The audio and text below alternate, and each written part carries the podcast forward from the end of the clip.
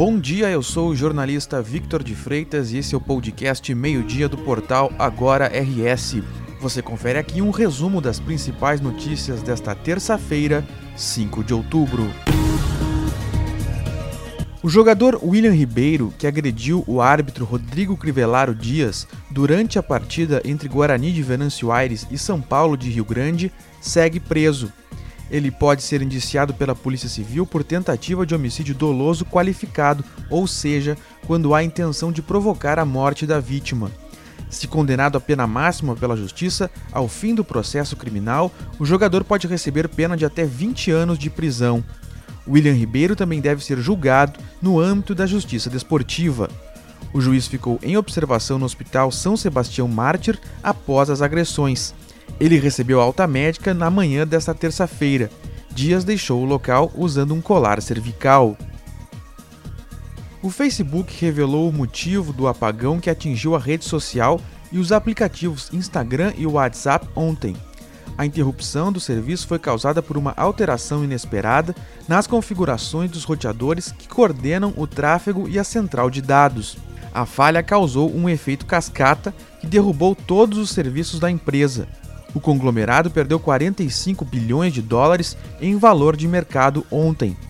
Além da pane, o Facebook teve a imagem arranhada por uma série de denúncias sobre práticas da rede. Dentre elas, ter conhecimento que o Instagram é tóxico para adolescentes, que o algoritmo favorece o consumo de conteúdos que causem sentimentos como raiva e ódio nos usuários, entre outros pontos. O Departamento Municipal de Água e Esgotos de Porto Alegre programou a realização de serviços para esta semana. Os trabalhos vão provocar falta d'água em alguns bairros da capital. Hoje, os serviços são executados desde as 9 horas da manhã no lado ímpar da Avenida Cruzeiro do Sul. A água deve voltar à noite no bairro Santa Teresa. Também desde as 9 são realizados trabalhos na estrada João Salomone, na esquina da rua Joaquim de Carvalho. O desabastecimento ocorre na estrada João Salomone, no trecho entre a Avenida Cavalhada e a rua Jerômo Luminuso. O abastecimento deve normalizar à noite. Além de hoje, os serviços serão executados na quinta e na sexta-feira.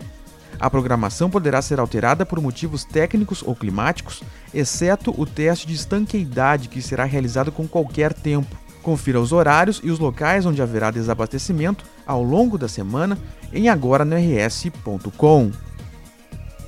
Uma mulher de 27 anos morreu em um acidente de trânsito na ERS 355 entre Veranópolis e Fagundes Varela no fim da tarde de ontem. Mariana Olibone Figueiredo era natural de Caxias do Sul, mas residia em Veranópolis, onde atuava como professora. O acidente envolveu três veículos por volta das 5 horas da tarde. Mariana morreu no local. Os condutores dos outros veículos sofreram ferimentos leves. E mesmo na primavera, o Rio Grande do Sul segue registrando tempo frio. Em diversas localidades, o dia amanheceu com temperaturas abaixo dos 10 graus. Isso porque a massa de ar seco e frio que chegou recentemente ao estado permanece atuando. Com isso, o sol até aparece, mas não vem acompanhado de calor. Máximas de 19 graus em Bagé e 20 em Rio Grande e Porto Alegre. Não há previsão de chuva para o estado nesta terça-feira.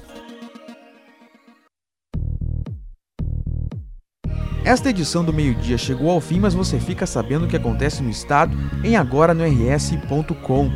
Obrigado pela companhia e até o meio-dia de amanhã.